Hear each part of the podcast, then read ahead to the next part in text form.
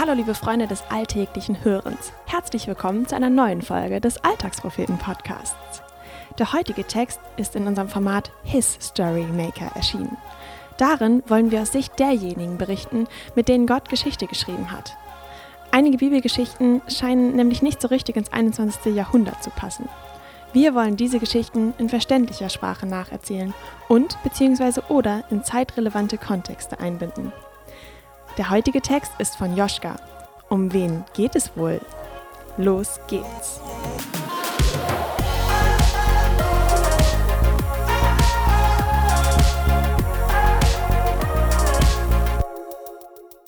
Ich halte das nicht mehr länger aus, hier an diesem Festmahl teilzunehmen. Ich kriege keinen Bissen mehr runter, obwohl mein Teller noch fast voll ist. Mein Mann hat mir eine ordentliche Portion draufgepackt, ja fast doppelt so viel wie seine anderen Ehefrau. Ich weiß, dass er mir damit seine Liebe zeigen will. Er ist sehr gut zu mir und bevorzugt mich sogar oft, was mir etwas unangenehm ist, weil mir das noch mehr Hass und Verachtung von ihr bringt. Aber im Moment kann ich einfach nichts mehr essen. Der Kloß im Hals versperrt meine Speiseröhre wie ein Korken eine Weinflasche. Diese ständige Provokation und Sticheleien von ihr, weil ich meinem Mann noch kein Kind geschenkt habe. Was kann ich denn dafür? Wir haben es doch schon so oft probiert. Warum hat es nicht geklappt? Ich verstehe es einfach nicht. Hätte ich nur ein Kind, wäre mein Leben einfacher. Stattdessen muss ich jedes Jahr an diesen Ort hier zurückkommen, um Gott anzubeten und ihm am Opfer zu bringen. Also mein Mann will das so, mit der ganzen Familie. Ich finde das ja auch gut, aber dieses Jahr ist mir überhaupt nicht danach, Gott anzubeten. Ich habe nichts, wofür ich ihm danken kann. Ich kann nicht mehr. Ich muss hier weg, raus aus diesem Zelt und weg von all den Menschen. Ich spüre, wie Wut und Trauer langsam in mir aufsteigen und meine Augen langsam wässrig werden. Ich schnappe meinen Umhang und versuche damit mein Gesicht zu verbergen. Hektisch stehe ich auf und stolpere aus dem Zelt. Bloß weg hier. Ich weiß nicht, wohin ich gehen soll, habe keine Ahnung, wie ich mein Leid ertragen soll. Ich laufe planlos umher und irgendwann bin ich am Tempel angelangt. Na, wenn ich schon mal hier bin, denke ich, kann ich auch Gott mein Leid klagen. O Herr, wie lange muss ich das noch ertragen? Ich bin es leid, jedes Jahr hierher zu kommen. Das schaffe ich nicht nochmal. Die ganze Zeit ihre Verachtung zu spüren. Tag aus, Tag ein, macht sie sich über mich lustig.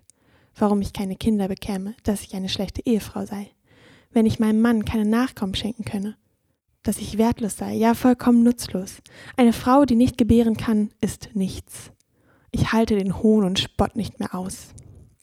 Wie lange muss ich das noch ertragen?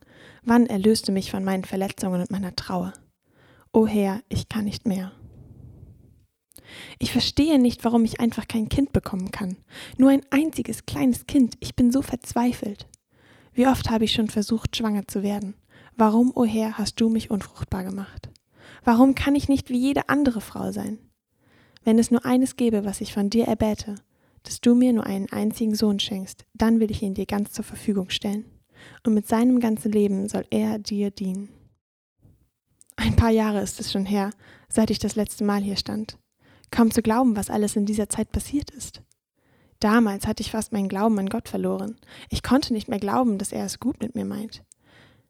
Ich verstehe immer noch nicht, warum alles so kommen musste, und es fällt mir noch schwerer zu akzeptieren, warum ich Gott nicht verstehen kann, warum er mir seine Pläne nicht offenbart.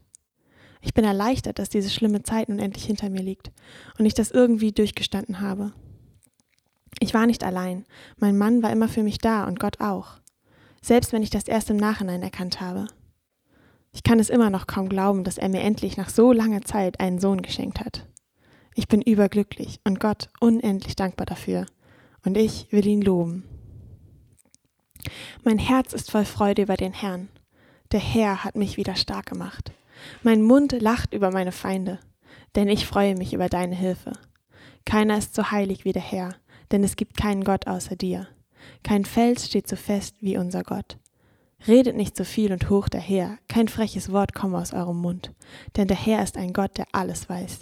Schändliche Taten duldet er nicht. Der Bogen der Starken wird zerbrochen, die Schwachen aber bekommen neue Kraft. Die Satten müssen sich ihr Brot verdienen, die Hungrigen aber sind den Hunger los. Die Unfruchtbare bringt sieben Kinder zur Welt, doch das Glück der Kinderreichen schwindet. Der Herr tötet und macht lebendig, er führt ins Totenreich und wieder heraus. Der Herr macht arm und macht reich. Er drückt nieder und richtet wieder auf. Den Geringen zieht er aus dem Staub, den Armen holt er aus dem Dreck. Seinen Platz gibt er ihm bei den Fürsten und lässt ihn mit Würde auf einem Thron sitzen. Dieser Text ist inspiriert durch 1 Samuel 1, Vers 1 bis 2, Vers 8 aus der Basisbibel. Das Lobgebet von Hannah wurde wörtlich aus 1 Samuel 2, Vers 1 bis 8 übernommen. Das Klagegebet ist fiktiv. Diese Geschichte soll dazu beitragen, Verständnis für Frauen in stark patriarchalischen Kulturen zu schaffen, deren eigene Daseinsberechtigung sich maßgeblich durch das Gebären von Nachkommen zum Fortbestand der Familie definiert. Auch heute noch. In der altorientalischen Kultur ist die Bedeutung und der Fortbestand der Familie kaum zu unterschätzen. Frauen wurden vor allem nach den Gebären insbesondere männlicher Nachkommen definiert und definierten sich selbst darüber. Das war der Alltagspropheten-Podcast. Gesprochen wurde dieser Text von Greta. Wenn dir diese Folge gefallen hat, freuen wir uns, wenn du sie weiterempfiehlst. Du möchtest unsere Texte nicht nur mit deinen Ohren, sondern auch mit deinen Augen erleben? Dann schau auf unserem Blog unter www.alltagspropheten.de vorbei. Wenn du keinen Beitrag mehr verpassen möchtest, folge uns auf Instagram, Facebook und Twitter oder abonniere unsere Newsletter per Mail an info@alltagspropheten.de. Dort erreichst du uns auch für Fragen und Anmerkungen. Wir freuen uns darauf. Bis dahin, mach's gut und viel Spaß beim alltäglichen Hören und Lesen.